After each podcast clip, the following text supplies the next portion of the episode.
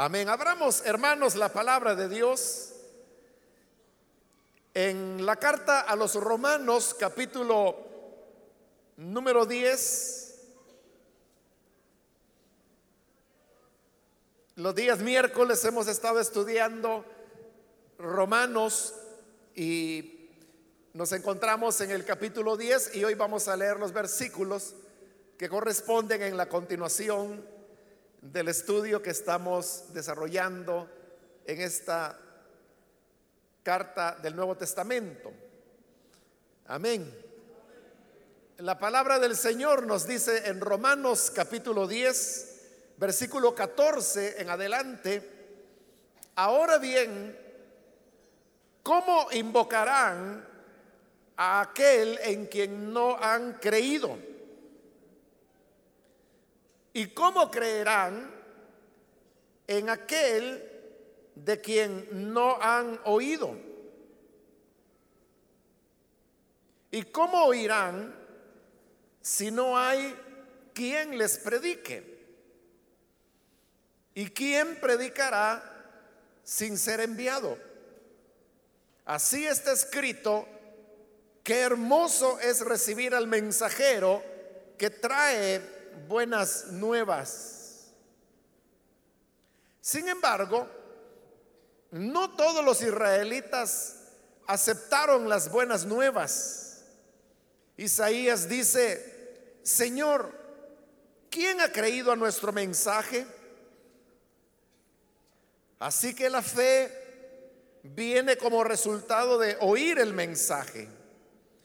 Y el mensaje que se oye es la palabra de Cristo. Pero pregunto, ¿acaso no oyeron? Claro que sí. Por toda la tierra se difundió su voz. Sus palabras llegan hasta los confines del mundo. Pero insisto, ¿acaso no entendió Israel? En primer lugar, Moisés dice, yo haré que ustedes sientan envidia de los que no son nación. Voy a irritarlos con una nación insensata. Luego Isaías se atreve a decir, dejé que me hallaran los que no me buscaban. Me di a conocer a los que no preguntaban por mí. En cambio, respecto de Israel dice, todo el día extendí mis manos hacia un pueblo desobediente y rebelde. Amén. Hasta ahí dejamos la lectura. Pueden tomar sus asientos, por favor.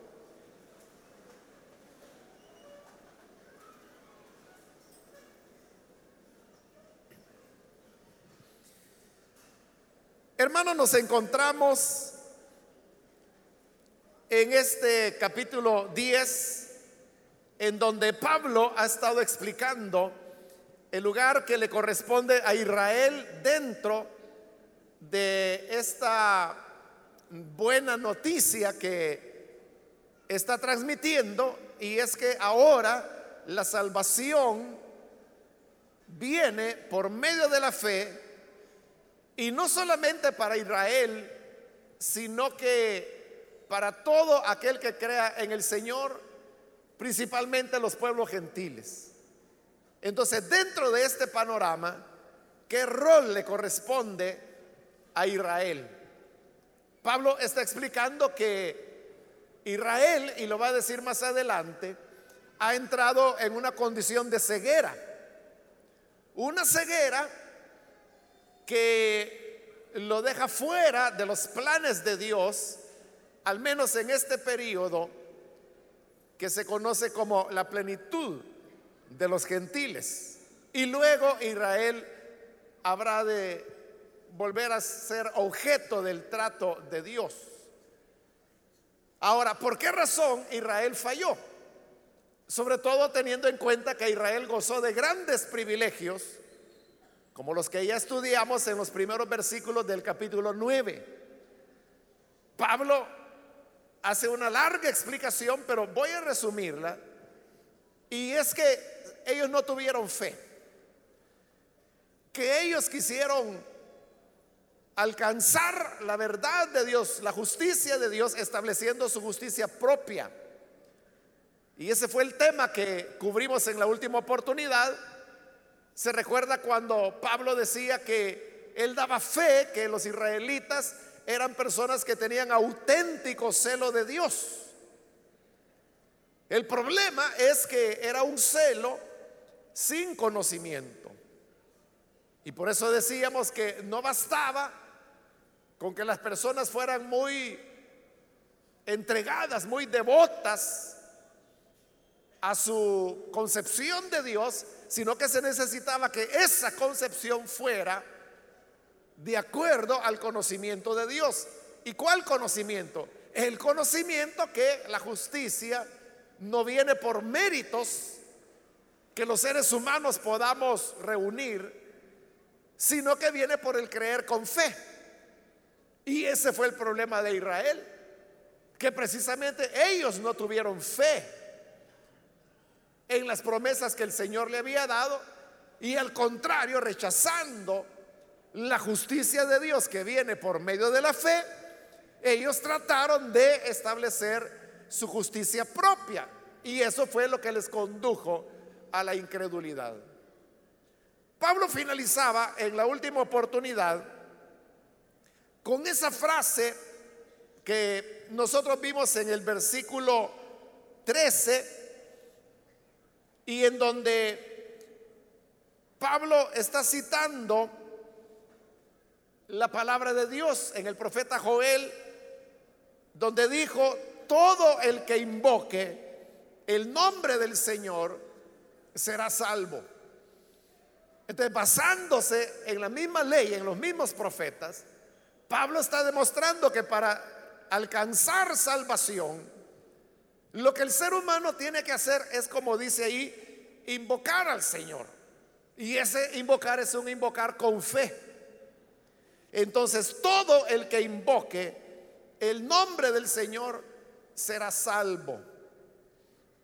Entonces uno podría preguntarse, si, si eso es todo, invocar el nombre del Señor, entonces ¿cuál fue el problema de Israel? Eso es lo que él va a tocar ahora. Y leímos en el versículo 14, ¿cómo invocarán a aquel en quien no han creído? Note que la pregunta, y luego vienen otras dos preguntas más, bueno, cuatro realmente, al tomar en cuenta el versículo 15, son preguntas que no tienen sujeto. Simplemente dice así, ¿cómo invocarán a aquel en quien no han creído? Pero ¿quién es el que va a invocar? O sea, no hay sujeto. Pero como él ha venido hablando de Israel, entonces uno puede deducir que dentro de ese contexto, Él está hablando de Israel. Por lo tanto, Él lo que está preguntando es, ¿cómo invocarán los israelitas a aquel en quien no han creído? Y como le dije, son preguntas que se van enlazando una con otra. Porque después de haber preguntado cómo invocarán a aquel en quien no han creído, Ahora pregunta, ¿y cómo creerán en aquel de quien no han oído? ¿Y cómo oirán si no hay quien les predique? ¿Y quién predicará sin ser enviado? Estas cuatro preguntas son preguntas con una lógica muy fuerte, muy poderosa. Porque lo que va haciendo es que de cada palabra clave de cada pregunta formula una nueva. Y eso forma una secuencia que usted la puede ver de atrás hacia adelante como Pablo la está presentando, o puede verla de adelante hacia atrás, que sería en el sentido inverso. Es decir, que primero debe haber una persona que es enviada para que esta persona enviada predique. y para que predicando las personas puedan oír y que oyendo puedan creer y creyendo puedan invocar. Es una secuencia lógica bien fuerte, están bien unidas las preguntas. Claro, él la hace, como digo, de atrás para adelante, porque comienza con el tema de invocar, porque eso es lo que Joel dijo, que el que invocare el nombre del Señor será salvo. Entonces, por eso él comienza con el invocar. ¿Y cómo van a invocar a aquel en quien no han creído? Era necesario que Israel primero creyera en el Señor para luego poder invocarlo. Pero luego viene la otra pregunta. ¿Cómo van a creer en Él si no han oído hablar acerca de Él?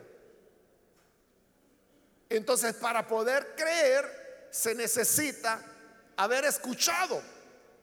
Como más adelante lo dirá, que la fe viene por oír la palabra de Dios. Pero hay que oírla primero.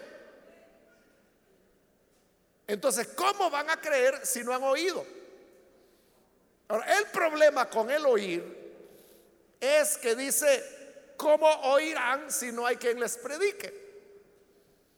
Las personas pueden tener muchos deseos, muchos anhelos de oír acerca de Jesús, pero ¿y si no hay quien les hable de Jesús? Si no hay quien les predique, entonces ¿cómo oirán acerca de Él? Y si uno se pregunta, bueno, ¿y por qué no hay quien les predique? Ahí es donde viene la última pregunta y es, ¿quién predicará sin ser enviado? Dios tiene que enviar a los que llevarán el anuncio del Evangelio. Y ahí es donde se cierra ahora la idea. Y luego, otra vez, Pablo vuelve a citar las escrituras en el versículo 15 cuando dice, así está escrito, qué hermoso es recibir al mensajero que trae buenas nuevas Ahí está citando el profeta Isaías. Él va a hacer aquí tres citas del profeta Isaías. Pero la primera cita es esa.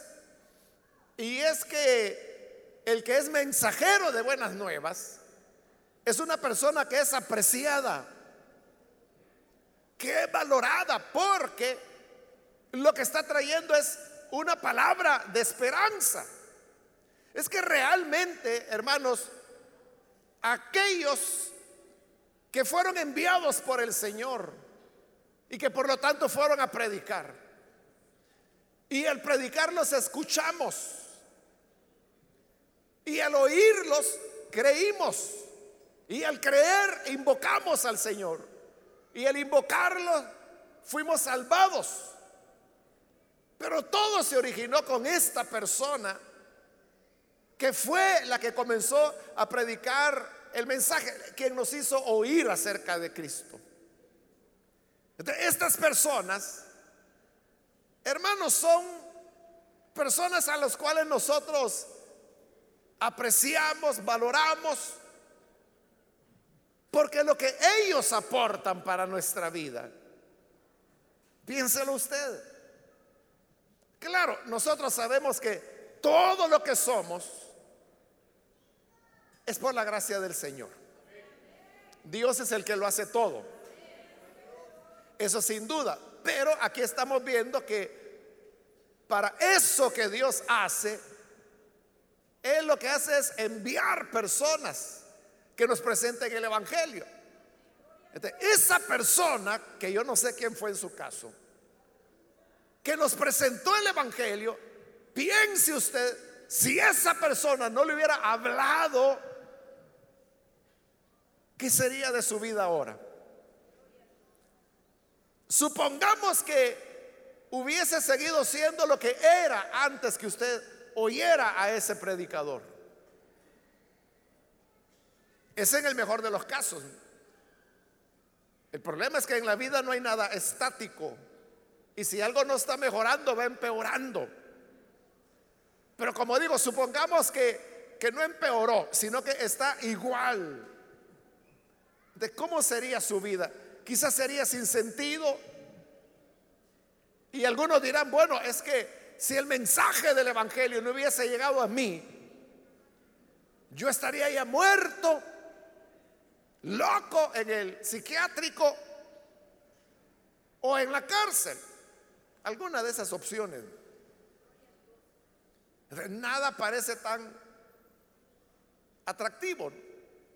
Pero hubo una persona que fue enviada por el Señor que anunció el Evangelio y por haber anunciado el Evangelio nosotros oímos y al oír creímos y al creer invocamos y al invocar fuimos salvados.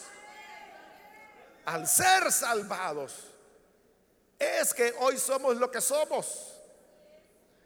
Y vea que en esa salvación hay personas que son libradas del alcoholismo. Y yo le digo, ¿de qué manera se puede ayudar a una persona que está encadenado por el alcohol? Hay muchos esfuerzos que se hacen, pero a veces no funcionan. Yo me asusté un día. Había una reunión a la que nos habían convocado a varios pastores y ahí había un pastor que él tiene varios centros de rehabilitación de alcohólicos y drogadictos en el país. Y ese no era el tema de la reunión, pero por alguna razón ya no me acuerdo. La cosa es que se empezó a hablar del tema de la rehabilitación. Y lo que a mí me asustó es que este pastor, que tiene todos esos centros de rehabilitación en el país, él dijo, miren, yo tengo, y dijo no sé cuántas décadas de trabajar rehabilitando alcohólicos. Y dijo esto, y en todos estos años, miles de personas han pasado por nuestros centros de rehabilitación. Y él decía esto, ni uno de ellos se ha podido rehabilitar. Entonces decía él, yo puedo decir con propiedad que no hay manera de ayudar a un alcohólico. Mientras están dentro del centro, pues les pasa la borrachera, colaboran, están ahí, pero salen y emborracharse. Yo me quedé asustado porque él estaba dando los esfuerzos de rescate de los alcohólicos como perdidos. Entonces yo me comencé a preguntar, bueno, y entonces, ¿este cree o no cree al Evangelio? ¿Cuántos creen aquí que el Señor puede liberar a un borracho del alcoholismo? ¿Lo cree sinceramente? Aquellos que lo fueron y que están aquí, pues con mayor propiedad lo dicen. Porque e-, es la historia de su vida. Pues eso es lo que a mí me asustó oír de este pastor. O sea que lo que todos sabemos, él que tiene décadas trabajando en ese campo, él decía, no he visto ni uno rehabilitado. Entonces yo dije, bueno, les enseña el Evangelio. ¿Qué tipo de Evangelio es el que tiene? ¿Creerá en Jesús? Bueno, una serie de preguntas que como le digo, a mí me causó sorpresa, me asustó. Me asustó que él dijera eso. Y lo peor es que los que estaban ahí, que la mayoría éramos pastores, asentían que sí, que así era. Bueno, le cuento esta historia para que usted vea que no es tan fácil rehabilitar alcohólicos. Entonces, ¿cómo no vamos a estar agradecidos con aquel que llevó el mensaje a un alcohólico? A lo mejor usted fue un alcohólico o usted hermana fue una alcohólica, porque también hay mujeres alcohólicas. Pero hubo un hombre enviado de Dios que predicó y al predicar usted oyó y al oír creyó y al creer invocó y al invocar fue salvo, fue salva de su alcoholismo. ¿Y eso cómo se paga? ¿Cómo se paga eso? Si usted fuera donde un psiquiatra especialista en adicciones, ¿cuánto le va a cobrar por consulta? Y en cambio el Evangelio es algo gratuito. El Evangelio liberta alcohólicos, liberta drogadictos, liberta personas que están esclavizadas por la hechicería. El Evangelio restaura hogares. El Evangelio restaura hijos, hijas, padres, matrimonios. El Evangelio trae salud. El Evangelio da esperanza. El Evangelio nos da ánimo de seguir adelante. ¿Cómo vamos a pagar todo lo que el Señor da a través de su palabra? Por eso le digo, si uno tiene estima por aquel maestro o maestra que nos enseñó matemáticas o nos enseñó idioma nacional, o uno siente gratitud por el médico que de alguna forma le ayudó, ¿cómo no vamos a tener aprecio por los que traen las buenas nuevas de salvación? A eso se refería Isaías cuando decía, qué hermoso, qué hermoso es recibir al mensajero que trae buenas nuevas. Entonces hubo mensajeros que traían las buenas nuevas. Ahora, volviendo al tema, ¿qué pasó entonces con Israel? Dice el versículo 16, sin embargo, no todos los israelitas aceptaron las buenas nuevas. Esas buenas nuevas que traían los mensajeros, a los cuales dice Isaías que es hermoso recibir.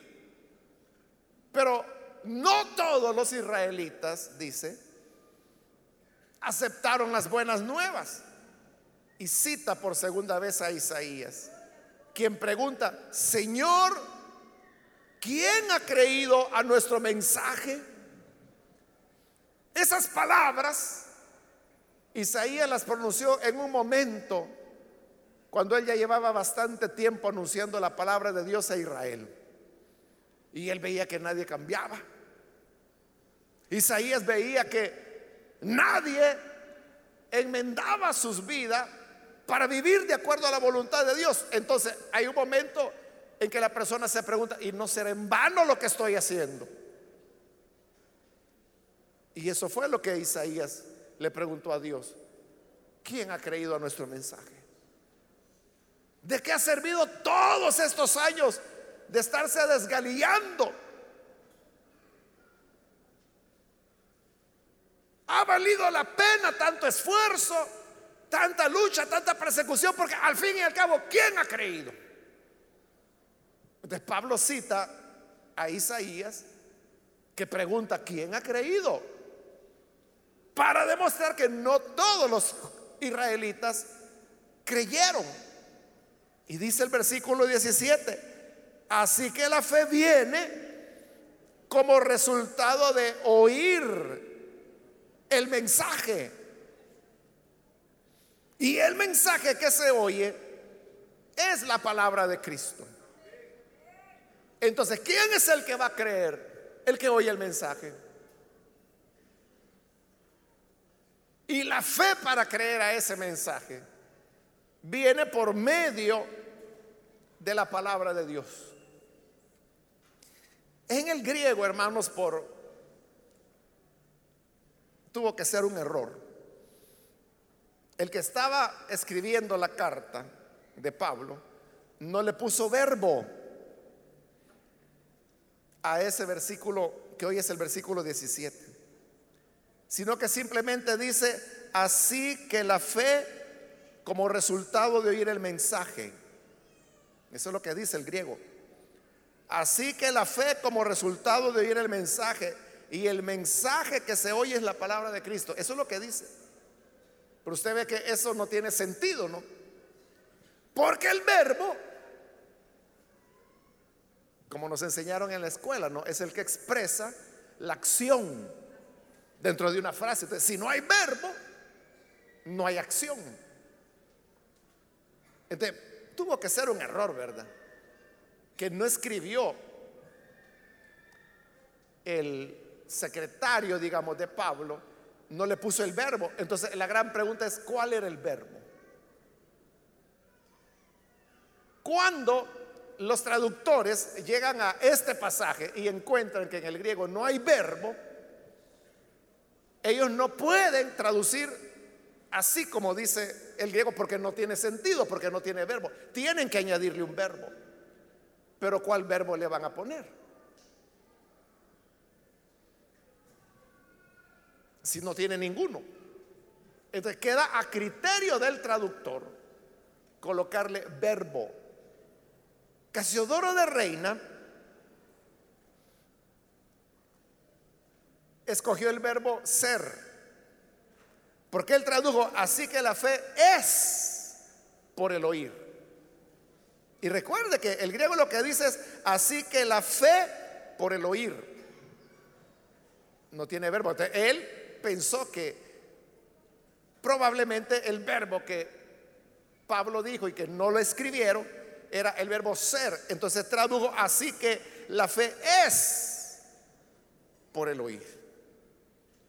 Pero ahora, hermanos, hay, eso fue hace 500 años que Casiodoro de Reina hizo eso. En la actualidad hay más herramientas lingüísticas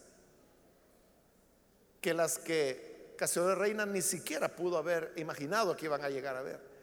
A través de los estudios lingüísticos, hoy se llega a la conclusión de que mejor que el verbo ser sería el verbo venir. Y por eso es que la NBI, que es la que yo estoy usando, y la mayor parte de traducciones al español ya no usan el verbo ser, sino que el verbo venir. Y por eso es que dice, así que la fe viene como resultado de oír el mensaje. Y eso le hace más sentido, ¿no? Porque cuando dice, la fe es por el oír. Esa no es la manera natural como nosotros hablamos. Pero si yo digo, la fe viene como resultado de oír el mensaje. E, es, eso ya es español, ¿verdad? Así es como hablamos.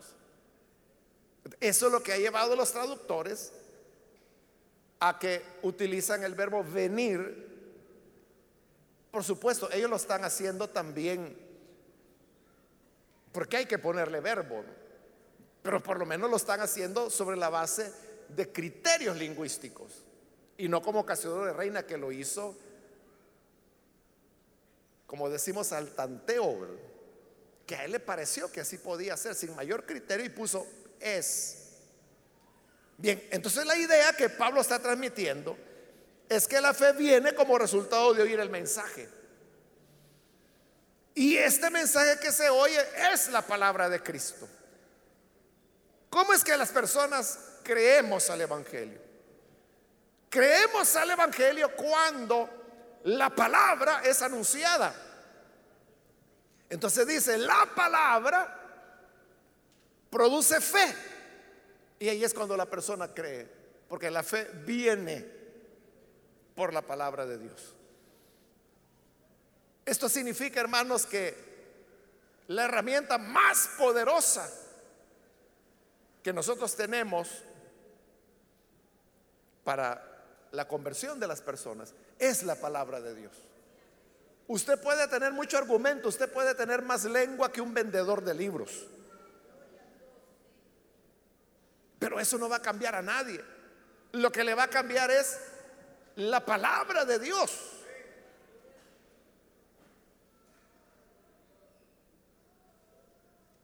Hoy, hermanos, ya casi no se usa, pero en décadas anteriores una forma de evangelizar que había era a través de tratados. Se les daba el nombre de tratados. Eran pequeños folletos impresos en papel que uno los podía pedir y le enviaban cajas del extranjero y ya uno aquí en el país se encargaba de regalarlo a las personas. Las sociedades bíblicas, que son quienes distribuyen la Biblia, en El Salvador y en la mayor parte de países del mundo, ellos también imprimen tratados, pero ellos le llaman selecciones, no le llaman tratados. Porque un tratado es un folleto que yo me pongo a escribir para persuadir a las personas que crean a Jesús. Una selección es eso, yo selecciono de la Biblia un pasaje y lo imprimo. De las sociedades bíblicas no tienen tratados, lo que tienen son selecciones. Precisamente por esto que Pablo está diciendo ahí, porque las sociedades bíblicas cree que no hay nada más poderoso para que las personas crean al Evangelio que la palabra de Dios. Entonces, no hay mejor discurso que la palabra de Dios. las selecciones de ellos normalmente tienen una fotografía a colores que normalmente son fotografías muy lindas, de paisajes, de flores. Y luego viene ya puramente el texto de la palabra. Y por eso es que el anhelo, hermanos, de ese y otros ministerios es el de distribuir la palabra. Está el ministerio, por ejemplo, que se llama los Gedeones. Los Gedeones es una organización también mundial que a lo que se dedica es a la distribución gratuita de las escrituras. Las regalan en escuelas, en cárceles, al ejército. Es sobre todo con instituciones que ellos trabajan. Ellos son los que colocan las Biblias en los hoteles. Usted puede ir casi a cualquier país del mundo y en el hotel va a encontrar una Biblia. Esa es puesta ahí por los gedeones de ese país. Igual que aquí en El Salvador, ¿no? Que en los hoteles de El Salvador, los gedeones de El Salvador, campamento le llaman ellos el campamento del Salvador, es el que va a colocar las Biblias en los hoteles y lo hacen en hospitales, en escuelas, en el ejército, en las cárceles, como le he dicho, ¿no? Entonces, ellos lo que hacen es que simplemente regalan la palabra de Dios, sobre todo nuevos testamentos, aunque también pueden regalar Biblias completas. Porque ellos creen que eso es lo que el ser humano necesita, que oyendo la palabra viene la fe. Y entonces cuando la gente cree e invoca al Señor. Entonces, nunca olvidemos eso, hermano. Usted puede, si quiere, amenazar a la gente porque algunos eso hacen. Que cuando están haciendo el llamado le dicen, mire, pase, venga aquí al frente, entréguese a Cristo porque usted no sabe si al salir de este lugar un bus le va a pasar encima y lo va a aplastar. O sea, eso ya es una amenaza. Pero eso no va a cambiar tanto como presentar la palabra de Dios a las personas.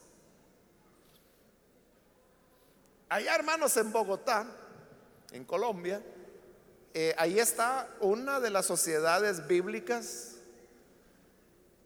más grandes del mundo y de Latinoamérica. Casi todas las Biblias que nosotros recibimos aquí en El Salvador vienen de Colombia, allá las han impreso. Algunas vienen de Brasil, pero la mayoría son de Colombia. Son fuertes las sociedades bíblicas.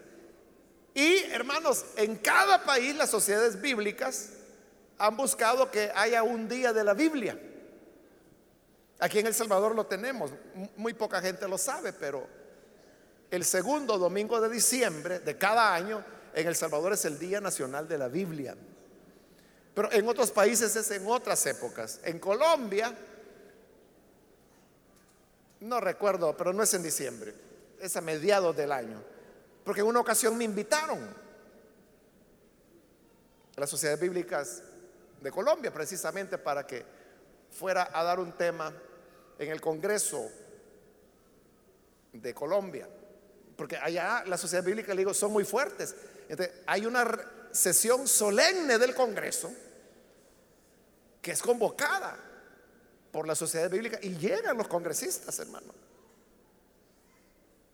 O sea, si yo estuve ahí, a eso fue que me invitaron que yo diera en esa ocasión ese tema a los congresistas colombianos. Bueno, lo que le quiero decir es que en el día de la Biblia, las sociedades bíblicas en Bogotá rentan una emisora que es de cobertura nacional y Colombia, hermanos, es un país gigantesco. Que El Salvador cabe no sé cuántas veces en el territorio colombiano. es una emisora que cubre todo. Y sabe, la sociedad bíblica en el día de la Biblia rentan esa emisora de cobertura nacional 24 horas. ¿Y qué hacen ellos en las 24 horas? Transmitir la lectura de la Biblia. E-, ellos han grabado toda la Biblia dramatizada. Ellos fueron muy amables, me regalaron algunos libros de los que han dramatizado allá. Me contaron de las experiencias que tuvieron al grabarlo y yo las traje aquí a la radio y de vez en cuando las ponen ahí. Que son, por ejemplo, los evangelios dramatizados, toda la Biblia dramatizada. ¿Y sabe cuánto dura? Comenzar desde Génesis 1.1 hasta Apocalipsis 22. 24 horas. Eso hacen ellos, que a las 12 de la noche, cuando comienza el día de la Biblia, en esa emisora de cobertura nacional, lo pagan todo. ¿Cuánto costará eso, hermanos? O sea, si por segundo se paga el espacio en radio y ellos pagan 24 horas. Y lo que están haciendo es leyendo la Biblia. Claro, es dramatizada, es muy interesante. Entonces, todo el día pasan transmitiendo a todo el país la lectura de la Biblia y el que se queda hasta las 12 de la noche llega hasta Apocalipsis 22 donde la Biblia termina y donde la escritura dice, ven Señor Jesús, amén. Y ahí termina la Biblia. Pero ¿por qué hacen eso? ¿Por qué invierten dinero en eso? Porque ellos creen lo que Pablo está diciendo aquí, que la fe viene por el oír el mensaje. Y el mensaje que se oye es la palabra de Cristo. Esa es la clave. Ahora, dice en el 18, pero pregunto, ¿acaso no oyeron? Porque está hablando de Israel y acaba de decir que la fe viene por oír el mensaje y que el mensaje es la palabra de Cristo. Entonces Pablo pregunta, ¿es que ellos no han oído y que por eso no han creído? Y la respuesta es paradójica, porque él responde, claro que sí. Es decir, claro que sí han oído. Y para demostrar que sí han oído, cita el Salmo 9, es ese, donde dice, por toda la tierra se difunde su voz, sus palabras llegan hasta los confines del mundo. Eso decía el Salmo, dice el Salmo que la voz de Dios ha ido a todos los confines del mundo. Es decir, su voz se ha oído en todo lugar. Por toda la tierra se difundió su voz. Entonces sí oyeron. Por eso dice en el 19, pero insisto, ¿acaso no entendió Israel? ¿Será que oyeron? Pero quizás oyeron en chino y no entendieron. ¿Es eso? Pregunta Pablo, que no entendieron. Y ahora viene la respuesta. En primer lugar, Moisés dice, y cita el libro de Deuteronomio, yo haré que ustedes sientan envidia de los que no son nación. Voy a irritarlos con una nación insensata. Y ahí lo que Moisés estaba diciendo a Israel era que si ellos eran desobedientes a la palabra de Dios, que el Señor los iba a desechar a ellos. Y les dice, y les voy a dar envidia, porque me voy a buscar a otro pueblo. Entonces, el que es pueblo, ya no será pueblo. Y el que no era pueblo, llegará a ser pueblo. Y en aquellos pueblos donde yo no era Dios, llegaré a ser Dios. Y en el pueblo en el cual yo era Dios, que era Israel, dejaré de ser Dios.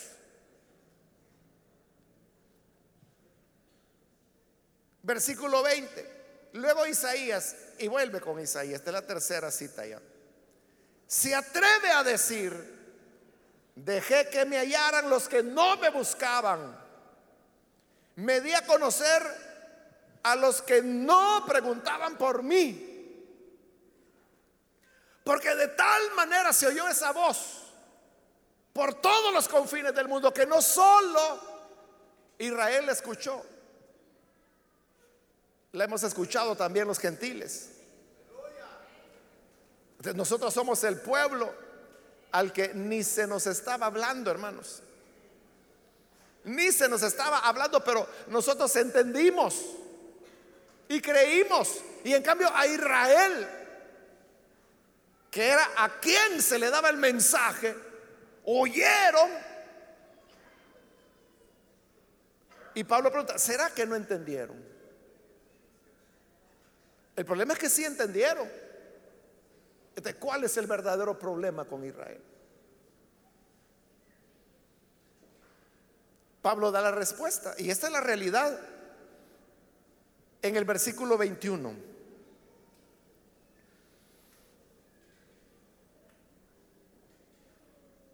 Siempre citando a Isaías. En cambio, dice respecto de Israel, dice, todo el día extendí mis manos hacia un pueblo desobediente y rebelde. De cómo ha venido una secuencia lógica, ¿verdad? Que dice, primero hay que oír. Y él se preguntó, ¿es que no oyeron? No, sí, sí, oyeron, porque el Salmo dice que por toda la tierra se oyó su voz. Entonces, ¿será que no entendieron? No, sí entendieron. Porque Dios dijo que iba a ser hallado por otro pueblo. Imagínense, si nosotros que veíamos al maíz como Dios, le entendimos. ¿Cómo no le iba a entender Israel a quienes les fue dada la palabra de Dios? ¿cuál es el problema de Israel? Es, dice Pablo, que es un pueblo desobediente y rebelde. Es pura rebeldía. Sí oyeron, sí entendieron, sí recibieron al Cristo porque según la carne, dijo en el capítulo 9, Jesús vino a, través de Israel, pero fueron rebeldes, fueron desobedientes. ¿Qué es lo que impidió que Israel pudiera alcanzar la salvación? Su desobediencia, su rebeldía. Aquí llegamos a un punto importante, hermanos, porque en el capítulo 9 si usted recordará, Pablo desarrolló ahí el tema de la elección. Y ahí él dijo que Israel no fue salvado porque no era elegido de Dios, sino que eligió a los gentiles. Pero hoy está diciendo que no se salvaron porque fueron desobedientes y rebeldes. uno diría, entonces cambió de argumento no es que cambió de argumento, sino que completó el argumento. Porque esto de la elección de Dios con la responsabilidad humana es un todo, como una moneda que tiene dos caras, pero necesita de cada cara para ser moneda. Entonces, de igual manera, la elección de Dios no anula la responsabilidad humana y el hecho que el hombre sea un ser con voluntad propia y por lo tanto responsable, no anula la verdad de la elección. son dos cosas que van paralelas, como le digo, las dos caras de una misma moneda. Entonces, es verdad. Si el Señor no nos elige, como ya lo vimos, en el capítulo 9. No depende del que quiere, ni de quien corre, sino de quien el Señor tiene misericordia. ahí parece que todo depende de Dios. Pero hoy está diciendo que Israel fue el desobediente y el rebelde. Entonces, ¿cuál es la realidad? Es que el hombre es obediente y por eso se salva. ¿O es que Dios elige al hombre y por haberlo elegido, por eso se salva? Las dos cosas son verdad. Y como dije, la una no excluye a la otra. Ahora, ¿eso cómo se traduce, hermanos, a nuestra realidad? Se traduce en el sentido de que todos somos responsables delante de Dios.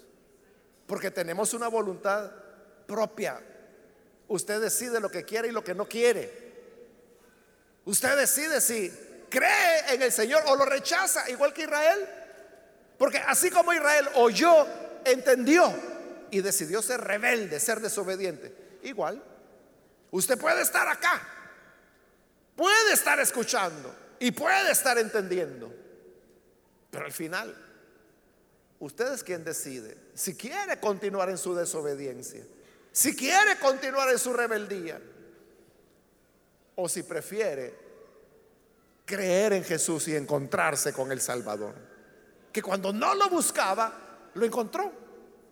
Por eso él dice, pueblo que no me buscaba, me halló.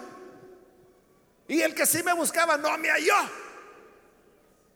Porque fue desobediente.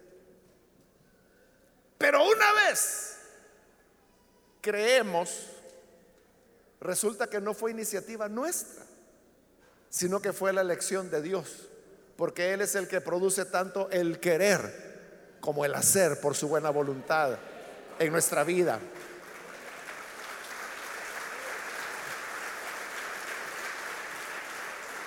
De tal manera que la gloria es para Él. Por eso es que en el capítulo 4 de Romanos ya vimos que Pablo decía, ¿a dónde está la jactancia? ¿De qué te vas a jactar? si la salvación depende de la elección de Dios. Por lo tanto, una vez más, aquí estamos frente al mensaje y frente al Salvador. ¿Qué harás tú? ¿Creerás o continuarás en desobediencia? Quiera Dios que creas. No te vaya a ocurrir lo que le ocurrió a Israel, que por andar en desobediencia, lo va a decir el siguiente capítulo, el Señor decidió desarraigarlo desarraigarlo y en lugar de ellos injertar otras ramas que somos nosotros ahora, los gentiles. Que el Señor te libre de ser desarraigado y mejor abrázate a la raíz de la vid verdadera que es Cristo, el Hijo de Dios, el buen olivo.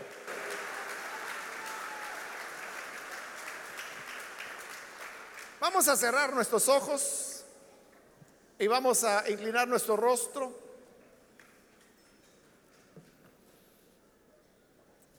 Antes de hacer la oración, yo quiero invitar, si hay con nosotros amigos o amigas que todavía no han recibido al Señor Jesús como su Salvador, pero si usted ha escuchado hoy la palabra del Señor, ahí está. Oyó, entendió Hoy es usted quien decide o continuar en desobediencia y rebeldía o creer en el Hijo de Dios y tener la salvación. Hay con nosotros alguna persona, algún amigo que por primera vez necesita creer en el buen Salvador, póngase en pie, por favor, ahí en el lugar donde se encuentra. Siéntase en total confianza de venir y entregarse al Hijo de Dios. Muy bien, aquí hay una niña, Dios la bendiga, bienvenida. Si hay alguna otra persona que necesita venir al buen Salvador, puede ponerse en pie, queremos orar por usted. Ya no es el tiempo para andar en desobediencia, alejados de Dios. Por el contrario, es el momento para venir y creer en el buen Salvador. Hay otra persona, póngase en pie, recibirá al Hijo de Dios. Póngase en pie. Queremos orar por usted para que tenga salvación. Muy bien, aquí atrás hay otra persona. Dios la bendiga. Bienvenida. ¿Alguien más que necesita venir al Señor? Puede ponerse en pie para que oremos por usted.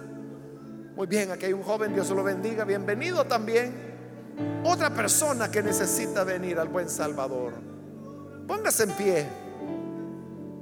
Le invito para que con toda confianza se acerque. Queremos orar por usted. ¿Hay alguien más? Póngase en pie para que hoy le incluyamos en esta oración. Muy bien, aquí hay otro hombre que pasa. Dios lo bendiga. Bienvenido. Otra persona. Recuerde que si tenemos una voluntad, tenemos uso de razón, eso nos hace responsables delante de Dios. Porque tomamos decisiones y las decisiones pueden ser correctas en el sentido de creer al Hijo de Dios o puede ser la decisión de seguir en desobediencia. ¿Hay alguien más? Póngase en pie. Quiero invitar también si hay hermanos que se han alejado del Señor, mas hoy necesita reconciliarse. Póngase en pie también y vamos a orar por usted. Cualquier hermano o hermana que se alejó y hoy usted se pregunta, ¿qué ando haciendo? ¿Qué ando haciendo de lejos?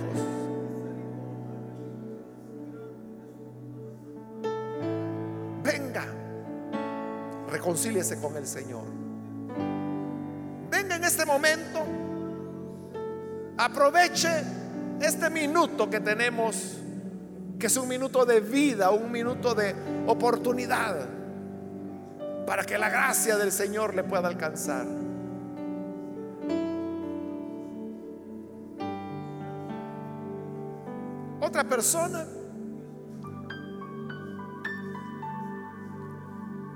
Puede pasar en este momento.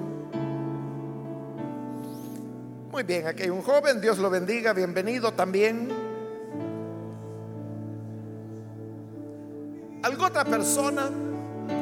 Venga ahora porque termino la invitación y este ya el último llamado que hago. Si hubiese alguien más que necesita venir al Señor por primera vez o reconciliarse, puede pasar. Muy bien, aquí hay un jovencito, bienvenido también. De este lado hay un hombre también, Dios lo bendiga, bienvenido. Alguien más que aprovecha esta última invitación, porque vamos a orar.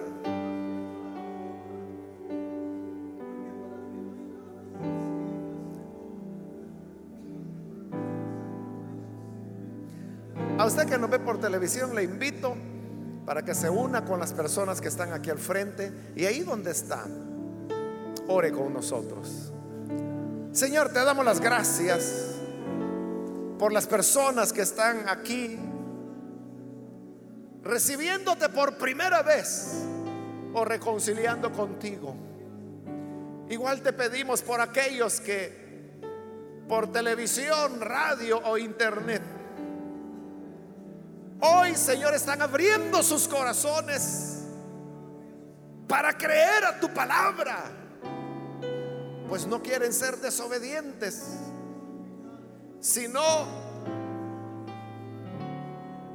esa fe que viene con el oír el mensaje. Es la fe en la cual hoy se apoyan para recibir la vida que tú nos ofreces en tu Hijo Jesús perdónales, hazles nacer de nuevo, coloca en ellos tu espíritu para que more en sus cuerpos cada día y para siempre. Gracias te damos, Señor, por tu gran bondad, por tu misericordia. Ayúdanos a vivir siguiendo tu modelo. Por Jesús nuestro Señor lo rogamos. Amén y amén.